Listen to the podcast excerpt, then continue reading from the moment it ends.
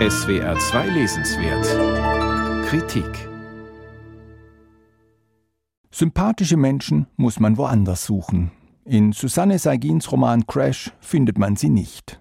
Ausnahmslos alle jagen sie verbissen ihren Zielen hinterher, blenden dafür vieles aus, nehmen einiges in Kauf. Thorsten Wolf zum Beispiel. Er ist Anwalt in einer großen Berliner Wirtschaftskanzlei. Den ganz großen Karrieresprung hat er dort allerdings nie gemacht. Andere zogen an ihm vorbei. Wolf ist einer, der mit sich hadert und dessen Privatleben mit der Trennung von seiner Frau und den Kindern samt erdrückender Schulden auf Grund gelaufen ist. Ein Angebot seiner Kanzlei scheint ihm nun aber eine neue Perspektive zu eröffnen. Nach dem überraschenden Tod des Bauunternehmers Christoph Nolden soll Wolf Beiratsvorsitzender des Nolden-Konzerns werden und die Weichen für die Zukunft stellen. Die Gesellschafterversammlung steht an und Wolf hat nur wenig Zeit, den vorgelegten Finanzbericht zu prüfen, gerät deshalb unter Druck, zumal er als chauvinistisches Alpha-Tierchen seine Assistentinnen en gros verkrault. Dann aber fängt mit der taffen Isa Kürzek eine Assistentin bei ihm an, die sich mit dem Nolden-Konzern auskennt.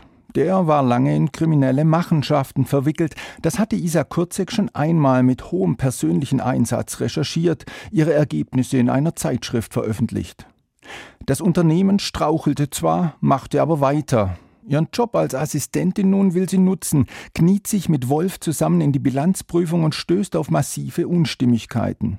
Anwalt Wolf muss sich entscheiden, ob er die Bilanzfälschung öffentlich machen oder sie, wie das offensichtlich in seiner Kanzlei bisher gehalten wurde, einfach durchwinken und die Prämie kassieren soll. Da hat sich die Autorin sicher auch vom Skandal um den Finanzdienstleister Wirecard inspirieren lassen. Um Gier geht es da, um Macht, aber eben auch um die ganz alltäglichen Arbeitshöllen, in denen der Burnout der Angestellten bereits eingepreist ist. Das wiederum hat die Autorin in einen größeren Zusammenhang eingebettet, erzählt sie doch auch von der Gründung einer etwas schrillen rechtspopulistischen Bewegung, die wiederum eng mit dem Nolden-Konzern verbunden ist.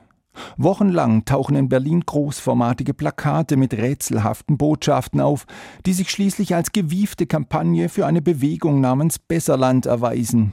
Und die ist anschlussfähig an eine gebildete, kunstsinnige Mittelschicht.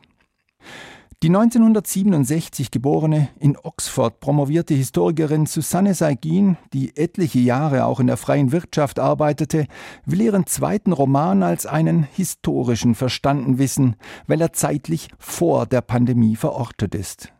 Sie erzählt hier also nicht von radikalisierten Querdenkern, sondern bezieht sich, was das Vorgehen der Rechtspopulisten anbelangt, eher auf internationale Beispiele wie etwa den Aufstieg der Fünf-Sterne-Bewegung in Italien. Um ihre Themen griffiger zu machen, überzeichnet Saigin immer wieder ins Groteske, hält jedoch spielend die Balance, indem sie etwas sehr präzise beobachtete Straßenszenen aus Berlin dagegen setzt, Szenen, die allesamt von einer kalten, abweisenden Lebensrealität erzählen. Crash ist der zweite Teil einer Trilogie, doch funktioniert er auch als eigenständiger Roman und ist ohne Kenntnis des ersten Bandes zu verstehen.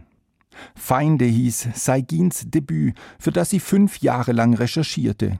Auch hier stand der fiktive Nolden-Konzern im Zentrum. Es ging um Menschenhandel, Korruption im Baugewerbe, Verbindungen ins rechte Milieu.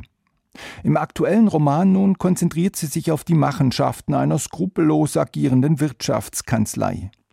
Polizeiliche Behörden oder Ermittler kommen in diesem fulminanten, hier und da auch etwas über die Stränge schlagenden Thriller übrigens nicht vor die braucht es auch gar nicht, erzählt Susanne Saigin doch zugespitzt von viel grundlegenderen Problemen, von einer an vielen Stellen sichtbaren Erosion des gesellschaftlichen Zusammenhalts, bester Nährboden für die Metastasen des Rechtspopulismus.